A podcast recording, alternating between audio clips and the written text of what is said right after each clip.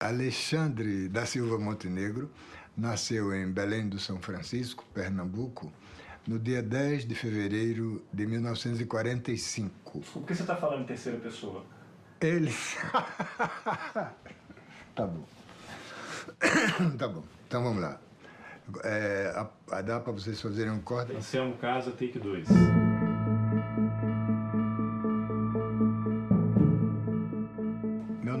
Alexandre da Silva Montenegro, natural de Belém do São Francisco. A palavra dele não vale nada. É um traidor. Oi, eu sou o companheiro Renato. Ele é o responsável pelo assassinato da minha mãe. Diretamente. A mulher que ele dizia que era dele, ele tinha assassinado. Ela grávida. Se eu visse ele, eu não saberia como reagir. Acho que eu matava ele de unha. Forças de segurança comunicaram a morte de seis terroristas em Pernambuco. Eu até hoje não sei exatamente como aquilo aconteceu, mas não há dúvida de que os corpos foram colocados ali dentro. Meu nome é Américo Balduino Santos. E ele botou aquela pistola na mesa e girou assim, sabe que ele bem disfarçado e bem armado. Né? Tem a capacidade de ganhar confiança dos outros. Era um tão bom relações públicas, tinha tanto isso que se chama carisma, que não se podia duvidar daquele sujeito que enfrentava, dizia tudo que queria e atacava.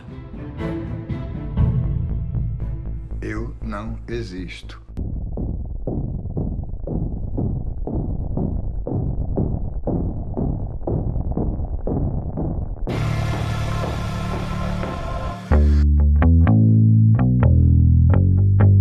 Oi, gente, essa é a versão em podcast do terceiro Spaces no Twitter sobre os bastidores da série Em Busca de Anselmo, em exibição na HBO. A série documental de cinco episódios conta a história de José Anselmo Santos, o ex-marinheiro que se tornou agente infiltrado da ditadura. Se você ainda não assistiu aos episódios e nem escutou aos dois Spaces anteriores, eu sugiro que você pare agora e faça isso antes de continuar a ouvir. Mas se você já assistiu aos três primeiros episódios, acompanhe a entrevista do jornalista e escritor Ferdinando Casagrande com o produtor Camilo Cavalcante e comigo. Eu sou o Carlos Alberto Júnior e esse é o Roteiristas. Vamos nessa! Boa noite a todos, boa noite a todas. Eu sou Ferdinando Casagrande, jornalista, escritor, e hoje estamos novamente aqui no Spaces do Twitter para conversarmos sobre a série documental Em Busca de Anselmo. O terceiro episódio estreou ontem nos canais HBO Brasil e já está disponível também na plataforma de streaming HBO Max. Na próxima hora, os dois vão nos contar os bastidores desse terceiro episódio que começa já com uma cena absolutamente inacreditável. Acho que nem Gabriel Garcia Marques, no auge da sua criatividade, do realismo fantástico, seria capaz de imaginar algo como aquilo. Para quem não viu o episódio, eu peço desculpas pelo spoiler, mas eu vou descrever rapidamente aqui. O episódio começa com imagens do que eu poderia chamar de uma espécie de ritual satânico, né? É, realizado anualmente no cemitério São Paulo, na capital paulista, por adoradores do torturador e assassino Sérgio Paranhos Fleury, delegado de polícia mais brutal a serviço da ditadura militar e homem que recrutou Anselmo para atuar como infiltrado do DOPS nas organizações de esquerda. Carlos Alberto, boa noite. Camilo, boa noite. Eu quero começar perguntando a vocês. Vocês podem nos contar um pouco assim como conseguiram acesso a esse grupo de adoradores? Eu gostaria de saber um pouco os bastidores dessa cena inacreditável de abertura. Bom, boa noite, Ferdi, Camilo, boa noite a todos aí, obrigado pela presença. Boa noite, gente, boa noite. Mais uma, mais uma vez, um prazer estar aqui com vocês. Maravilha. Acho que eu começo aqui, depois o Camilo emenda aí, que esses personagens aí renderam um momento de muita, nem sei a palavra, assim, né, de emoção né, no dia da filmagem. Bom, essa cena inicial, ela estava. Eu tinha começado, na verdade, a procurar o, o Anselmo pelo Carlos Alberto Augusto, que é o agente César, né, o codinome, um dos codinomes que ele usou nas operações do DOPS, e ele também é conhecido como Carlinhos Metralha. Carlinhos Metralha porque ele, segundo diversos depoimentos de presos políticos, ele costumava frequentar a, a carceragem do DOPS portando uma metralhadora, né? para assustar as pessoas, fazer ameaças. Então, esse apelido pegou e ele ficou conhecido como Carlinhos Metralha e também como Carteira Preta. Ele tinha uma carteira da, de delegado ou de investigador, né? Ele foi investigador boa parte da vida, né? Só mais para o fim da carreira aí é que ele conseguiu passar no concurso para delegado. Então ele usava a carteira preta de policial, então tem esse apelido também. Mas então eu tinha comecei a procurar o Anselmo e aí meu amigo Leonel Rocha, jornalista, que tinha um contato do Anselmo, mas tinha que procurar e tinha o um contato do do Carlos Alberto Augusto. E ele foi a primeira pessoa que eu procurei para tentar achar o Anselmo e a gente começou a se comunicar. A série começou a avançar, né? Finalmente começou a produção e eu tinha ido a São Paulo para fazer algumas pré-entrevistas. Né? E uma delas era com o Carlos Alberto Augusto. Ele sugeriu o lugar que era no restaurante dos delegados da Polícia Civil de São Paulo, ali no centro de, de São Paulo. E acho que ele marcou ali porque também devia estar desconfiado, queria um lugar assim público que fosse na área dele, né, cheio de policial ali. E aí eu conversei com ele, fiz uma pré-entrevista, falei da série, expliquei o projeto e, e, vim mantendo contato com ele. Ele conversa com todo mundo, é, responde tudo que você pergunta para ele, mas ele é essa pessoa que vocês viram aí, né? É um cara contra comunista, todo mundo era terrorista, era um cara de confiança do Fleury, então por aí você já tem uma ideia. E aí a gente, eu tinha combinado com ele que eu queria entrevistá-lo, porque ele é uma pessoa importante nessa história toda, porque ele foi a pessoa que prendeu o Anselmo em 71. E como ele relata ali na série, depois ele acompanha o Anselmo em várias operações, vai com o Anselmo para Pernambuco. Isso não chega a ser um spoiler, porque são fatos históricos. Né? Foi para vigiar o Anselmo, para dar um apoio. E eu falei que gostaria de entrevistá-lo também. E ele aceitou. E aí, quando a gente começou as filmagens, ele me falou que todo ano o pessoal que trabalhou com o Fleury, todo ano se reunia no aniversário de morte do Fleury, lá no cemitério, para prestar uma homenagem a esse delegado que eles consideram um semideus, um super-homem, uma referência moral, ética, um super policial. E aí, como vocês devem ter visto naquelas imagens, é aquela, são aquelas pessoas ali, né? Ultradireita, que defendem bandido bom é bandido morto, né? Totalmente contra a esquerda. Inclusive tem uma cena que a gente captou por acaso ali, que antes de o Carlos Carlinhos Metralha fazer o discurso dele, ao lado do túmulo do Fleury, tem um cara ali que é de um desses movimentos de extrema direita aí, e, e aí o Metralha pergunta, mas o que você quer que eu diga? Ele, não, que tem que ter, ir para cima desses bandidos, porque bandido bom é Aí ele espera Carlinhos Metralha complementar, né? É, é, morto, né? Ou aqui, só que a gente não estava filmando, só tinha um áudio porque ele já estava com o microfone de lapela. E aí o Carlinhos Metralha fala, ou aqui, ou aqui dentro, né? Apontando para o caixão, né? Então tem essa situação. E aí ele reuniu, ali estava a viúva do Fleury, estava um dos filhos do Fleury, um neto do Fleury e diversos policiais que trabalharam com o Fleury no DOPS ao longo da carreira dele. Tinha uma figura também muito curiosa que era se apresentou para a gente como um militar. A gente até chegou, ele pediu, né? Ficou em cima da gente. Ele queria ser entrevistado de qualquer forma. Depois eu vou até deixar o Camilo contar esse episódio.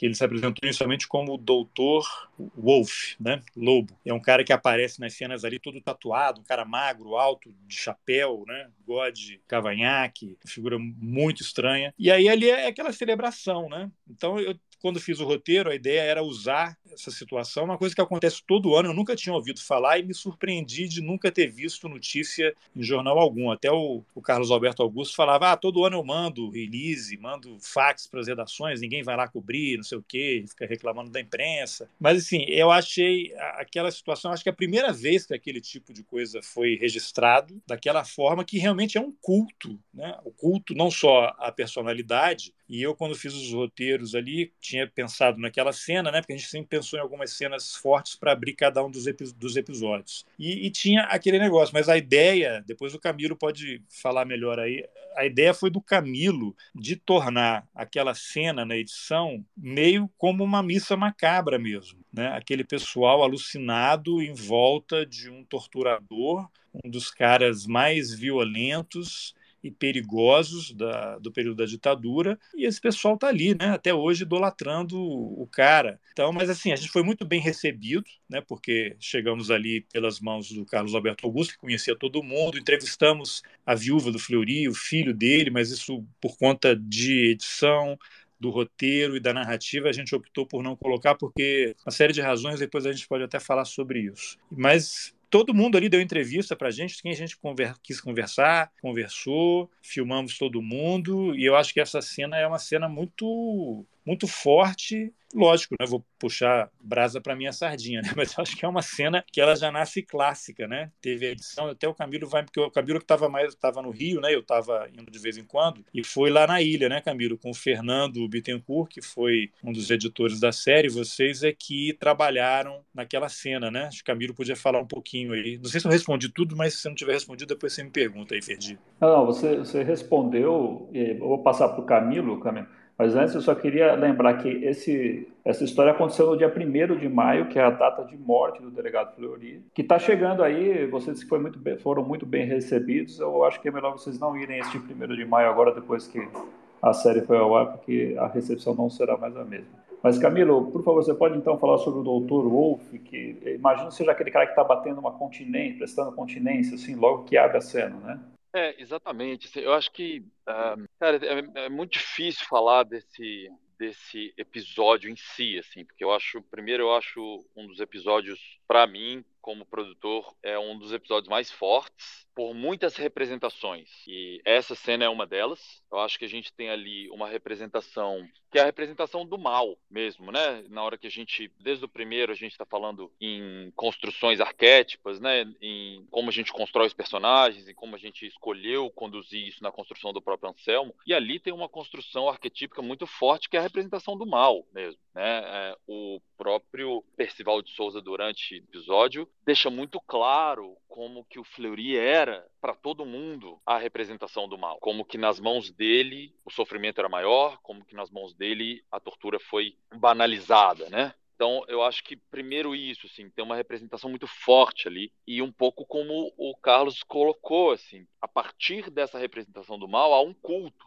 E eu particularmente, eu eu estava nesse dia. E assim, eu me lembro de passar mal fisicamente, assim, sabe? Um lugar que foi foi um momento muito difícil para mim como produtor, porque assim, enquanto a gente estava com o Anselmo especificamente, com um indivíduo e aquilo dentro de um certo controle, ou com o próprio Carlos Augusto num dado momento, é uma coisa, mas na hora que a gente está dentro de uma manifestação daquele tamanho, assim, né, com, com aquelas pessoas e com tudo que estava sendo dito e que não está presente na tela, né, com tudo que a gente escutou, com tudo que a gente presenciou e que, enfim, por inúmeras razões não pode estar tá na série, por uma questão narrativa mesmo, de escolha narrativa, é muito forte, sabe? É muito pesado. Aquilo me atravessou de uma forma muito, muito forte. Assim. Então, esse é um ponto que eu acho que, que para mim, torna esse episódio é, realmente diferente dos outros, assim, como como produtor e como espectador, acho que tem uma outra representação que a gente vai falar mais adiante, que é a representação da traição para mim mais mais covarde, que é a traição da amizade. A gente tem dois casos no episódio que são casos de amigos, né, de pessoas que consideravam o Anselmo amigo, que é o Edgar e o Manuel, e que foram traídos e mortos. É, e, e, que para mim isso tem uma representação enorme também, porque é diferente de pessoas que estavam na luta armada acompanhando e que estavam ali por outras razões e foram entregues, e eu não estou minimizando a gravidade disso de forma alguma, mas eu acho que de fato, quando ainda carrega a amizade nessa traição, para mim, me fere pessoalmente. Então, acho que esse episódio ele mexe muito comigo. Voltando a falar do desse momento específico, eu acho que é isso. Assim, a gente, além de tudo, a gente estava ali num momento em 2017, né? A gente estava bem, acho que olhando agora em perspectiva, assim, meio no, no, no ninho da serpente, sabe? Assim, é, essas pessoas que estavam ali estavam ali naquele momento estão hoje assim passaram quatro anos ganhando cada vez mais força né? Se armando vociferando todas essas coisas ecoando barbaridades, né? Então a gente estava ali num momento que, numa perspectiva histórica, a gente não conseguia muito ver, mas que hoje representa muita coisa. Então, acho que falar sobre um personagem específico, eu acho que talvez é, é, é, reduzir a um indivíduo a gravidade do que a gente enxerga naquela cena, sabe?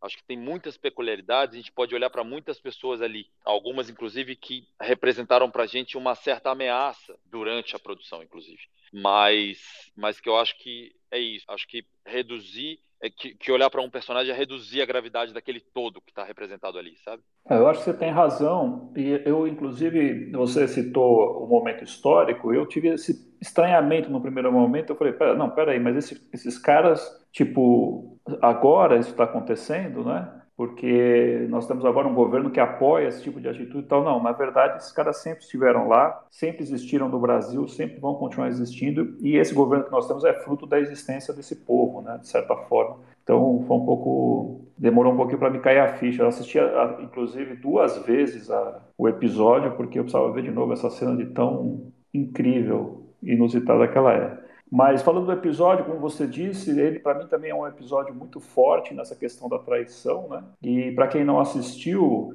é, rapidamente ele situar vocês é um episódio que pega o Anselmo, é, onde a gente parou no episódio 2, no momento que ele chegou ao Brasil de volta de Cuba, e acompanha esse momento até a prisão dele, né? E quando começam a cair os primeiros companheiros da VPR, né? É, um dos primeiros que cai quando o Anselmo é preso é o Edgar de Aquino Duarte, esse amigo que o Camilo, um dos, dos amigos que o Camilo citou. É, Carlos Alberto, eu não sei, a Maria José tem nos acompanhado aqui também, ela é uma das entrevistadas nesse episódio. Uma coisa que eu fiquei na dúvida e talvez você possa me responder: o Edgar, ele soube da prisão do Anselmo. Eu entendi que os dois viviam juntos no mesmo, no mesmo apartamento, e o Anselmo teria sido preso no apartamento. Mas o Edgar teve a oportunidade de fugir. Né? Eu, eu, entendi que ele teria a oportunidade de fugir. Ele foi levar os, os bens dele para deixar com a Maria José. Por que ele não fugiu? Por que ele não tentou se salvar dessa prisão? Você sabe, essa, tem essa resposta?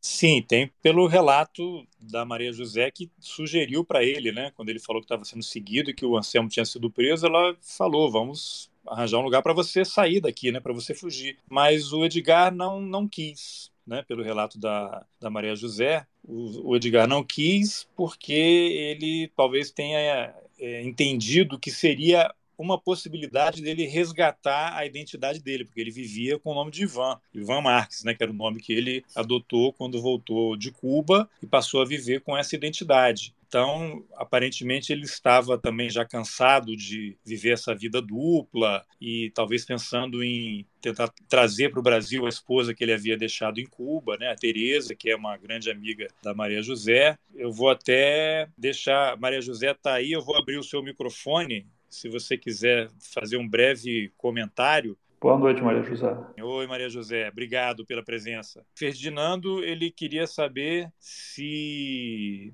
o Edgar não pensou em fugir quando o Anselmo foi preso, e aí eu fiz um relato de que você até sugeriu que ele saísse de São Paulo, se escondesse, que vocês ajudariam, você e o Oscar, né, o seu marido, uhum. e o Edgar optou por não fazer isso, né, optou por continuar, porque ele teria entendido que ali também seria, ele já estava sendo monitorado, segundo ele, e seria uma oportunidade dele tentar recuperar a identidade e voltar a ter uma vida normal, já que ele não estava envolvido em nenhuma militância, né, não sei se é exatamente isso, aí você não, pode... É, exa é exatamente isso o, o, como Edgar não estava envolvido em nenhuma militância no momento, então ele não, ele não achou que não, não valia a pena. Ele falou: não, é uma loucura, vou comprometer vocês.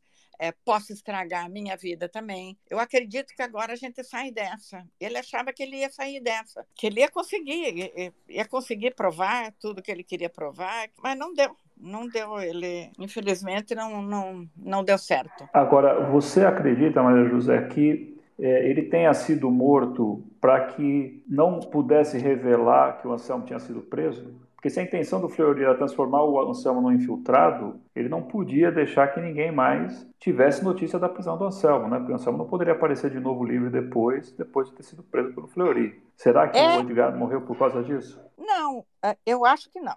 Eu não sei, o Carlos está aí, né? Pergunta para ele se eu posso falar do encontro. Não, não pode, não pode falar não nada. Não posso, então eu não vou dar spoiler. a única coisa que eu posso dizer é que o Edgar acreditava que ele tinha chance de sair. E o meu marido acreditava muito que a gente ia conseguir livrar o, o, o Edgar. Foi um momento muito difícil, mas, mas, mas ele não quis. Ele falou: não, não, não, não vou fazer, não vou fugir. Carlos, traz o Camilo, o, o Anselmo, ele inventa ali, no, ou ele dá para vocês um depoimento de que ele, de como ele teria sido torturado nessa prisão. Né? Mas vocês mostram no próprio episódio aqui, em depoimentos antigos, inclusive para um livro publicado né, sobre ele, ele disse que não, nunca tinha sido torturado. É, você chegou a confrontá-lo com essas versões antigas que ele deu? Porque ali no, na edição isso não aparece, né? Mas eu fico pensando assim, eu é, eu assistindo me dava vontade de assim meio de partir para cima do cara, né? Eu imagino vocês ali né, conversando com ele sobre isso. Você chegou a confrontá-lo com essas versões antigas? Essa questão de colocar ou não Anselmo dizendo que foi torturado foi um debate. Camilo, inicialmente, ele era contra deixar o Anselmo dizer que foi torturado por uma série de razões, e aí até a Moema, que foi uma das editoras da série, e eu e outras pessoas, a gente conversando ali, o Camilo acabou se convencendo de que sim, a gente deveria colocar o Anselmo dizendo que foi torturado, mas tínhamos exatamente que colocar isso, não é deixar o Anselmo sozinho falando o que ele quer. A gente tinha que deixar ele dar a versão dele e confrontar com o depoimento que ele havia dado no livro. Esse livro eu não quero entrar em detalhes nele porque ele será objeto de discussão nos outros episódios. Né? Então, e você tem o outro colega, o ex-marinheiro lá, o Zé Duarte, dizendo que o Anselmo não foi torturado. É porque quem é que é torturado diz que não foi. Se você foi, você diz que foi, né? Por que, que você diria que não foi, né? Inclusive o trecho do livro que a gente destaca, ele tem uma risada do Anselmo, né? Risos, né? Não, não houve tortura e tal. E tem o Nilmário Miranda também, que a gente entrevistou, que ele foi o relator do pedido de anistia do Anselmo à comissão de anistia, que foi rejeitado por unanimidade, em que eu falei, mas o Anselmo disse que foi. Ele é, é uma das versões, mas ele também disse que não foi.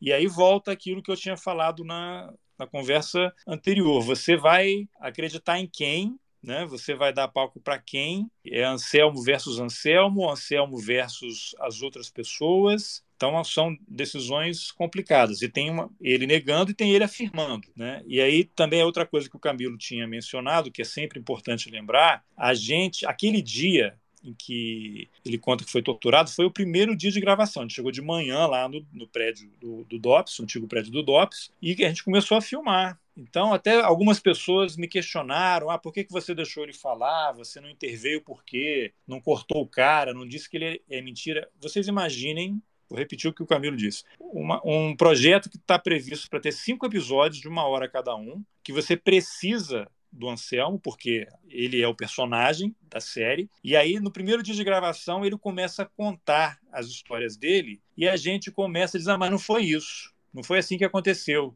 Fulano de Tal falou outra coisa. Tem essa evidência aqui e você mesmo nesse livro fala o contrário. Não foi assim que aconteceu. O que queria dizer? Ele ia falar: bom, se vocês já sabem tudo, para que vocês estão me entrevistando? E ele ia embora. Então, eh, não faz sentido eu ficar cortando a fala do Anselmo, impedindo que ele conte as histórias dele, porque isso depois, lá na frente, precisa ter primeiro a mentira para depois desmentir, né? Se ele começa a contar uma história, e vira um desses programas aí, que o cara começa a falar, entra uma outra pergunta de outro assunto e você tem duas horas de conversa em que nada foi dito.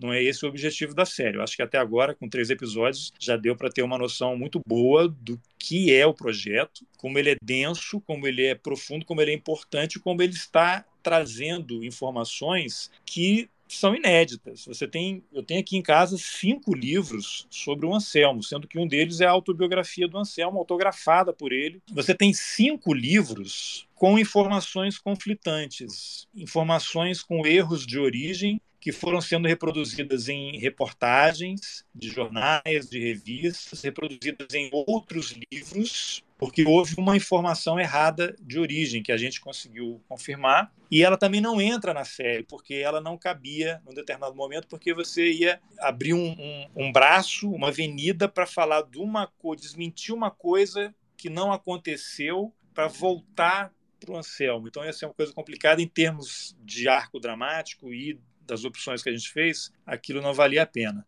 Então, acho que respondendo a sua pergunta, sim, o tempo todo tem. Inclusive, há algumas outras informações que o Anselmo deu uma, falou uma coisa num dia, falou outra no outro, que elas não entraram, exatamente por causa disso. Porque se a todo momento no episódio a gente vai parar a narrativa para poder mostrar que ele está mentindo, aquele troço vai ficar travado. Ah, mentiu, mentiu. Mas, porra, mas o cara, a gente sabe que ele está mentindo. Ele é uma mentira, né? Ele nem usava o nome dele. O nome dele de batismo, ele usou uma parte menor da vida dele. Então, não fazia sentido. Não sei se respondi exatamente o que, que você, você queria saber. Não sei se Camilo quer complementar é, alguma que, coisa. É, não, eu acho que o que, tá, é que tem uma função que está presente na série e que é constante, que ela aparece em vários episódios, já apareceu algumas vezes até aqui, e que está presente nesse momento que o Ferdi cita, que é a contradição. Porque, independente da verdade ou da mentira, e a gente crê sim numa condução mentirosa dele, o que está presente é a contradição. É, e aparece em outros momentos. Na hora que ele fala do Evaldo, que o Evaldo era fechado, sisudo. Você vê pessoas dizendo, não, é um cara alegre, que era para cima e que não sei né? Então, assim, é, nesse momento, na hora que ele diz que foi torturado e a gente traz um livro que diz que ele, que ele com ele mesmo dizendo que ele nunca foi, a contradição está posta. E, assim, várias perguntas, como a gente passou muito tempo com o Anselmo, né? Foram vários dias, em vários lugares diferentes, várias perguntas foram repetidas pelo Carlos. Né? Várias perguntas foram feitas de novo e de novo. E essa contradição aparece. Mas aí é um pouco esse lugar que o Carlos disse, assim, não dá para a gente parar a série toda hora para rechear isso de falas, assim, é só pum, a, contra, a contradição tá posta aqui, tá posta, segue adiante, porque esse é o personagem, né?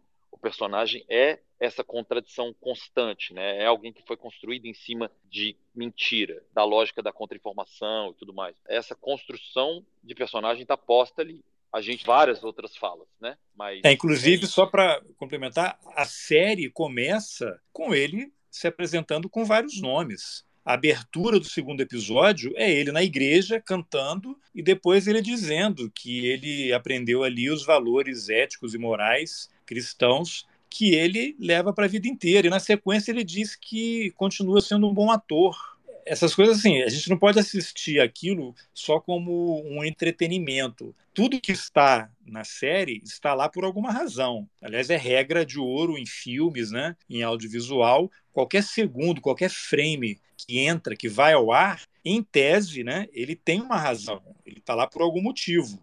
Não está lá à toa para tapar buraco, para preencher tempo. Então, a gente tem que entender que tudo que aparece ali está encadeado são várias dicas também, e essas aí eu nem acho que são dicas, são coisas muito evidentes que são apresentadas e que fazem parte da narrativa e da construção da personalidade do Anselmo. Ferdi? Enquanto, enquanto Ferdi, o Ferdi, é, enquanto o Ferdi volta, eu queria só pontuar mais uma coisa, Carlos, que eu acho que você falou, que eu acho que é, só complementar, porque e que me leva ao, ao, ao momento que inicia esse terceiro episódio, né? Que é aquela reunião é, em torno do Fleury, que é, é o fato também da série não ser construída em cima de opiniões e vivências dos dois lados, com muitas aspas aqui, tá, gente? Assim, não, a gente não escuta os dois lados. Essa não é a proposta da série. Né? A gente tem o Anselmo como personagem guia, porque é sobre isso que a gente está falando, e a gente tem todo mundo, né? Enfim, todo mundo que está na série são pessoas que foram diretamente atravessadas pela atuação do Anselmo, né, que perderam parentes, amigos, é, né, ou que foram presas, ou que foram tiveram é, essa ação do Anselmo que passa, resvalaram nelas de alguma maneira, ou que estão analisando isso numa perspectiva histórica. Mas não existe outro lado. O, a, a função dessas pessoas que estavam ali no início do episódio não é dar voz para elas no sentido de que elas corroboram com o que o Anselmo está dizendo.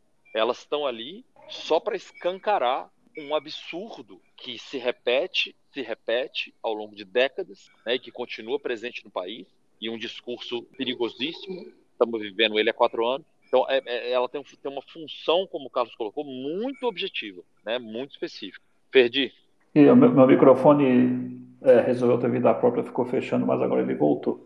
Não, é, é só, só, complementar uma coisinha em relação ao que o Camilo falou, disso de a gente não tem que ouvir, a gente não estava lá para ouvir o outro lado. Tem uma frase que eu gosto muito, que foi por conta de um artigo de um senador republicano que saiu no jornal The New York Times, em que ele fazia várias dava várias informações falsas né, sobre o governo Trump e fake news e aquilo causou uma meio uma rebelião no jornal. Os repórteres ficaram indignados porque o jornal abriu espaço para um cara falar mentira né, não é porque é um artigo de opinião que tem que abrir espaço para falar qualquer coisa. E o editor de opinião foi demitido, né? Ele oficialmente pediu demissão, mas ele não conseguiu ficar no cargo. Depois teve uma autopublicação, eu não me lembro o nome, depois alguém quiser aí eu posso passar o link, que fez um, uma reportagem analisando esse caso e o título que eu achei perfeito era o seguinte: o jornalista não tem que ouvir os dois lados quando um dos lados é o fascismo,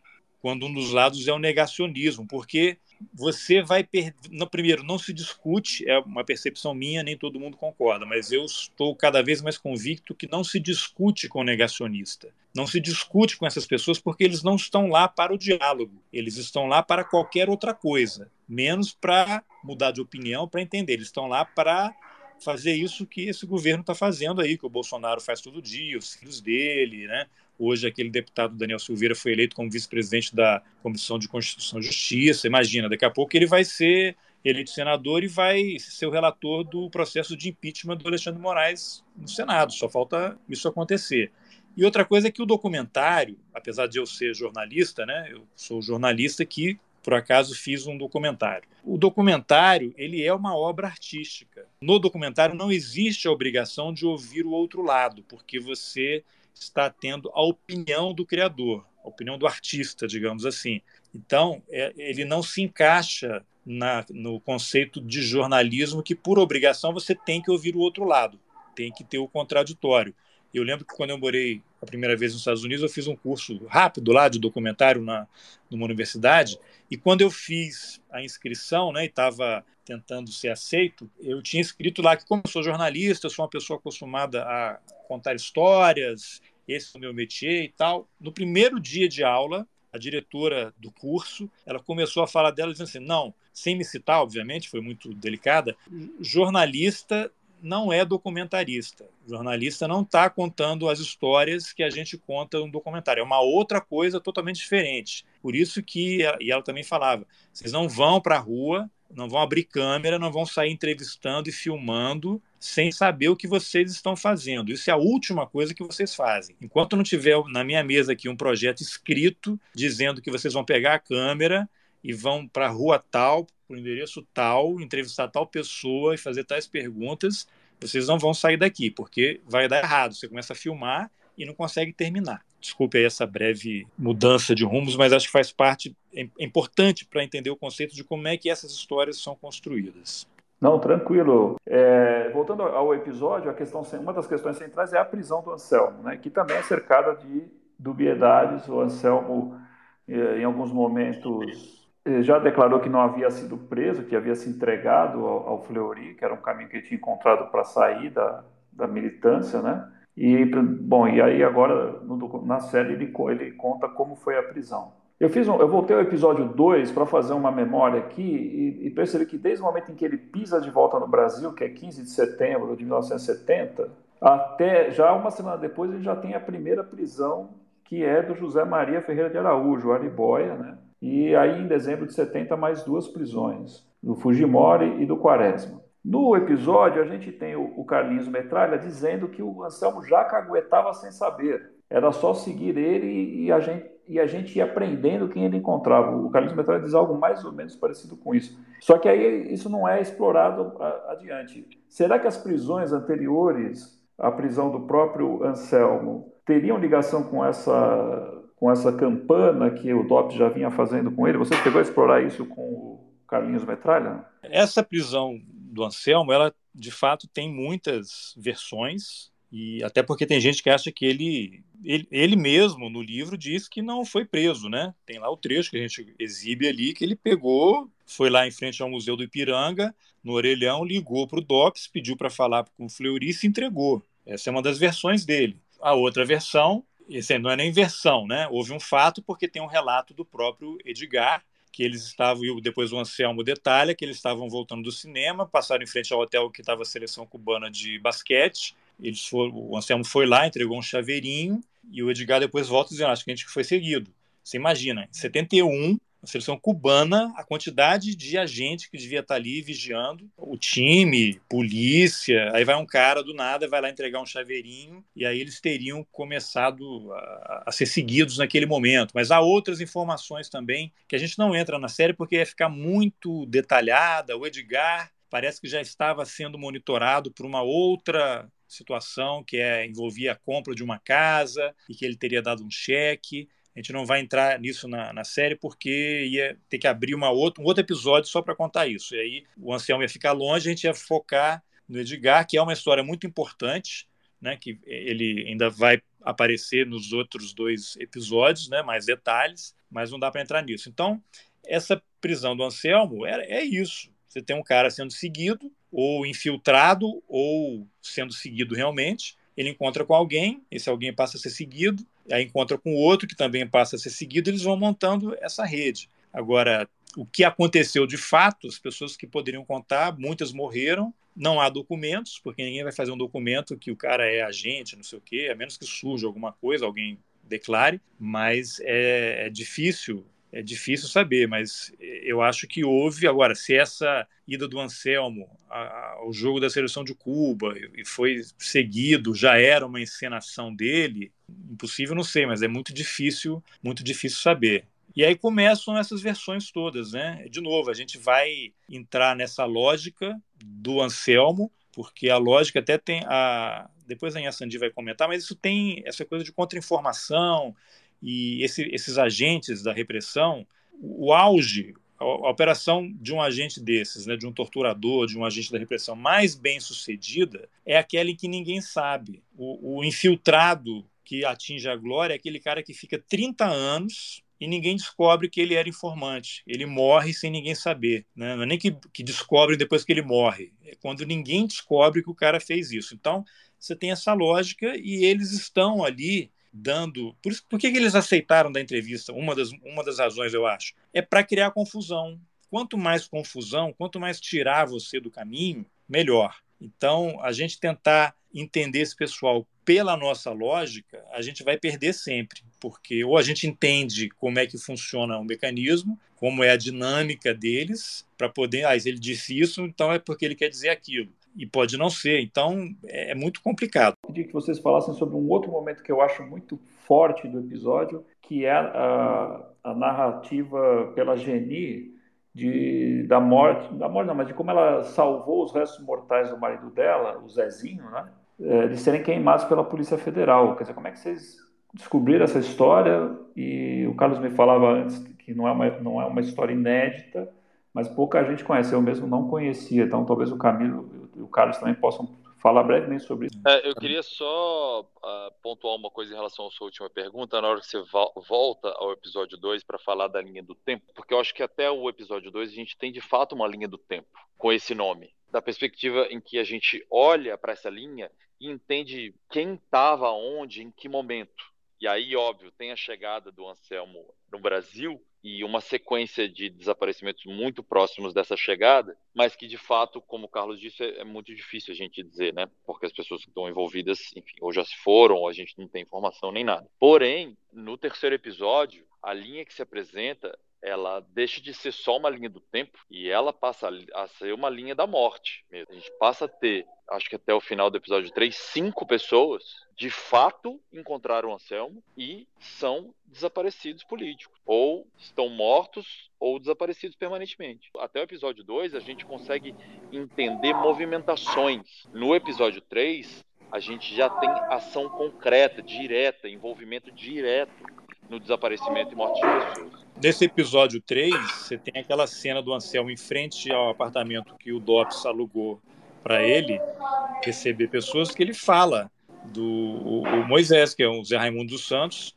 que o Anselmo é que levou lá a frieza com que ele conta aquilo, que ele levou o cara lá e o cara desapareceu. O Anselmo levou o cara para a morte, entregou ele para a morte, né? E aí a história da Geni, o massacre da Chácara São Bento não é uma história inédita. Ela é uma história mal coberta, há um desinteresse enorme da mídia brasileira. É uma coisa muito triste porque a gente assim, tem informações das entrevistas que a gente fez, pesquisa e tal, mas esse episódio da Chácara São Bento, basicamente todas as informações lá estão disponíveis no arquivo público de Pernambuco, né, que recebeu o, o material da Comissão Estadual da Verdade de Pernambuco. Então, é, não vou adiantar aqui porque vai estar nos próximos episódios, mas assim, não há um interesse. Eu acho que a imprensa pernambucana, por exemplo, deveria ser a primeira a vasculhar de novo isso, porque eu, que cheguei depois nessa história, a gente descobriu tanta coisa que não foi descobriu, né? A gente viu tanta coisa que não foi divulgada. E aí eu entendo um pouco porque sou jornalista, trabalhei a maior parte da vida em redação, a dinâmica da redação.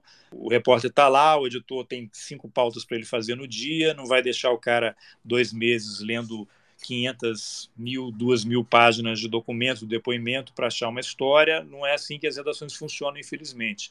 Mas aí o que você vai ter? Você vai ter o caso do John Lee Anderson, que é um jornalista da revista New Yorker, que ele vai para a Argentina, mora um tempo, depois ele vai para a Bolívia, ele escreve a biografia do Che Guevara e ele descobre onde é que estavam enterrados os restos mortais do Che Guevara. Quer dizer, não é possível que tenha que vir um americano para poder contar a nossa história. Né? Daqui a pouco vai ter um cara aí que vai lá em Pernambuco e vai achar um montão de coisa e onde é que estão os restos da Soledad e vai fazer uma matéria, quando a, a, mídia brasileira que deveria ser a primeira. O próprio caso, eu até comentei já com o Camilo e, e você, né, Ferdi? O Anselmo morreu. Aí saiu uma nota no Metrópolis, que é um portal aqui de Brasília, aí saiu uma matéria no Estadão dizendo que ele foi enterrado com o nome de Alexandre da Silva Montenegro, que era o nome que ele usava, e aí o que sai no resto da imprensa são colagens em cima dessas primeiras informações. Ah, morreu o Cabo Anselmo, que foi líder dos marinheiros, entregou os colegas, infiltrado, inclusive a namorada grávida e tal,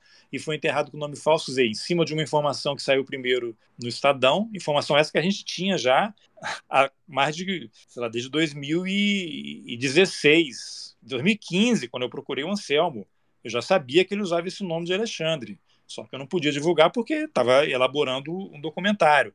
Então, você, o, que eu fico chocado às vezes, tomara que a revista Piauí, né, que é uma que dá destaque para esse tipo de coisa de reportagem, os jornais tinham que ter mandado alguém a Jundiaí. Como é que o Anselmo morreu? Ele estava sentindo o quê? Quem que levou ele para o hospital? Alguém reclamou o corpo? Ele está enterrado onde? Nada, zero. Quer dizer, vai ficar 20 anos, para daqui a 20 anos alguém fazer um documentário, alguém fazer uma, uma reportagem, vai vir um cara aí da Inglaterra, da França, dos Estados Unidos, aí vai fazer um livro e vai.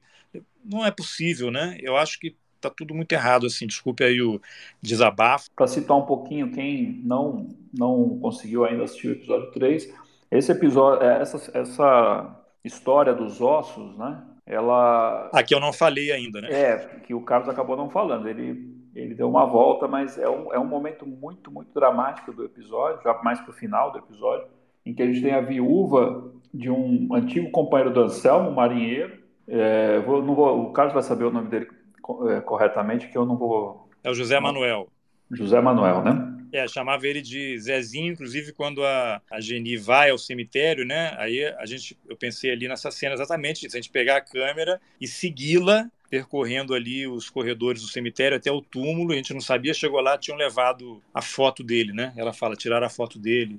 Que ela não mora lá em Toritama, né? Ela mora em outra cidade e ela vai lá de vez em quando. Mas resumidamente a história é essa: quando houve o massacre, isso acontece com indigentes também, não é só com as vítimas da ditadura. Ninguém reclamou o corpo, eles são enterrados como indigentes e ficam ali numa região do cemitério. Passado um tempo, eles precisam se desfazer daqueles ossos, dos restos mortais, para abrir espaço para novos cadáveres que chegam. Então ela tinha um contato com o coveiro que avisou, olha, os caras estão vindo aí e vão tirar esses, esse troço vai ser incinerado, você nunca mais vai saber, vai misturar, vai acabar. Ela foi lá, pulou o muro do cemitério, foi lá onde ele estava enterrado, que ela sabia onde ele estava, retirou os ossos, com medo, né? Porque em plena ditadura, 73, as pessoas estavam sumindo né? Ela podia ser presa. A história da Geni é uma história que a gente também não entra muito, mas é uma história de tragédias. Ela tentou se matar várias vezes, Ela foi estuprada por policiais depois da morte do marido. É uma história, tem um livro, inclusive, escrito sobre a história do marido dela, que conta a história dela. Depois eu posso deixar o link aí para quem tiver interesse. É ela é uma sobrevivente, a história dela é uma tragédia, mas ela vai lá com a, o apoio do coveiro, retira os ossos e enterra ao lado ali de uma árvore de fruta-pão que ficava no cemitério que ela sabia que ninguém ia mexer. Esses ossos ficaram lá 20 anos. 20 anos. Mas eu não vou falar mais porque senão vai ser spoiler, porque será abordado mais na frente. Mas a, o resumo é esse: a loucura, como é que uma ação do Anselmo, e ela fala, né? Ele foi se despedir, era o beijo de Judas, o beijo da morte. E o marido, que é isso? Você tá louca? e o Anselmo estava levando todo mundo para a morte, né? Bom, aí a gente, o, episódio, é o final do episódio, o beijo de Judas, né? A forma como eu apelidei esse momento, a Jenny dizendo, contando isso. E aí a gente tem uma cena final do Anselmo caminhando num, parece um pier, em que eu não consegui identificar o local, em direção a um, parece um estuário, uma entrada de porto, enfim, aquilo é em Recife. É, ali é, ali é obra do Camilo. Camilo, conta aí. Eu, eu não estava, inclusive, nesse dia, fui surpreendido por aquela imagem espetacular ali que deu um fecho maravilhoso para o episódio. Não, diretor, você, você estava nesse dia, porém é, não, não estava no local estava, da filmagem. É, você estava um pouco mais adiante, é, em Itaporanga da Ajuda. Aquela, aquela estrada, é, aquele momento, ele está no meio da estrada que liga Aracaju a, a, Itaporanga da Ajuda, que é a cidade natal do Anselmo, onde a gente começa, né, onde tá, é, é boa parte do nosso primeiro episódio. E a gente queria muito encontrar uma pessoa específica em Itaporanga que pudesse falar com a gente. Porém, a gente não queria que o Anselmo chegasse junto. Né? A gente queria poder falar com as pessoas sem o Anselmo estar presente. Só que a gente estava o tempo inteiro acompanhado do Anselmo. Então, a nossa solução foi o Carlos, junto com o diretor de fotografia e o nosso técnico de som, seguir adiante, para ir para Itaporanga, e eu, junto com o Anselmo e é, o operador de drone, a gente ficar atrás e fazer algumas imagens. A ideia por trás daquela imagem é uma ideia da gente ganhar frente, ganhar tempo para que o Carlos pudesse chegar na cidade antes e ter acesso a, a, a pessoas e né, a, a, conseguir conversar com pessoas sem a presença do Anselmo e, mas ao mesmo tempo óbvio usando desse tempo para que a gente pudesse fazer imagens que enriquecessem a série. E a, gente encontra um espaço que é um espaço que é uma rua né que dá no nada né. Assim é, é, é, é o fim da linha tem um pouco dessa. Essa imagem carrega um pouco dessa metáfora. Ali termina para é. ele é. um momento. De, não, né? É engraçado que vendo essa cena ontem, ali eu não sei se ali era uma ponte que, que existiria, não existiu, ligando nada a lugar algum, a lugar nenhum. E, e, e, passou a imagem assim, né? Porque vem um relato enorme de pessoas que encontram com ele e vão morrendo, e é ele numa, numa, numa coisa sem saída, né? Ele está caminhando para um negócio que não tem saída, vai acabar na água ali. Né? Então ficou muito interessante por acaso, né? Acho que vocês nem sabiam que ia encontrar aquele lugar.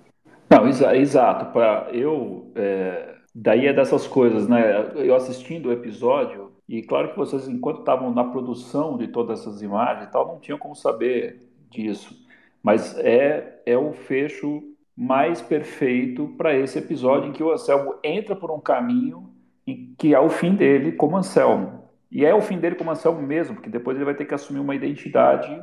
E é um caminho sem volta, como, Exato, né? como um outro cara já falou, né? Quando o cara pega uma trilha dessa, não tem volta. Trilha sozinho e vai em direção ao nada. E tem uma outra imagem bastante metafórica nesse episódio, que é a imagem da cela. Vocês fizeram ele lá no DOPS, eu acredito que tenha sido no DOPS, em que o momento em que ele vai ser, que ele é preso, ele aparece por trás das grades de uma porta e fica olhando para vocês, para a câmera, né? Aí o Camilo lembra dessa, dessa do que Exato. aconteceu naquele momento? Me lembro bem, me lembro bem. Lembro, então conta aí, conta aí. Lembrando de novo que aquele era o primeiro dia com o Anselmo, né? É, Essa mas... ida nossa no DOPS é o primeiro dia, a primeira vez que a gente tem contato com ele pessoalmente e a gente conduz a entrevista, que começa ali no memorial, onde tem aquele painel com linhas do tempo e tal, e que depois a gente vai para dentro de uma das celas para fazer a entrevista. E depois disso a gente pediu para fazer algumas imagens. E uma das imagens foi ele dentro da cela. e na hora que. E ele topou fazer, falou ok e tal, enfim, daquele jeito dele. E na hora que ele entra, que a gente fecha a porta e a porta bate, ele se assustou, ele, ele, ele apavorou, ele achou que a gente estava prendendo ele, de fato. Entrou em pânico. Ele, ele, entrou, ele entrou em, pânico. pânico. Ele entrou em pânico. E aí ele volta em pânico e tal. E a gente, não, peraí, é só, só pra gente fazer a imagem e tal. Mas assim, ficou muito claro ali o, o terror que ele carrega, carregava, e que é, na hora que a cela bate, ele achou que tinha sido pego. É porque tinha uma trava ali, né, de metal que você puxava, né, e, e ela trava por fora só. Ela trava que corre. Eu lembro assim que eu estava na frente dele quando a porta vai, ele enfia a mão, não sei se ali pelo pela grade, para impedir que a, que a cela fosse trancada por fora e ele ficasse lá dentro. Não sei, os caras armaram um plano, vão me prender aqui, vai chegar um monte de ex-militante, vai me matar, sei lá o que passou na cabeça dele, mas ele ele quase teve uma convulsão assim, ele meio que ficou totalmente alterado, né? É, e aí é só uma última coisa, assim, eu acho que tanto essa imagem quanto a imagem que fecha o episódio, né?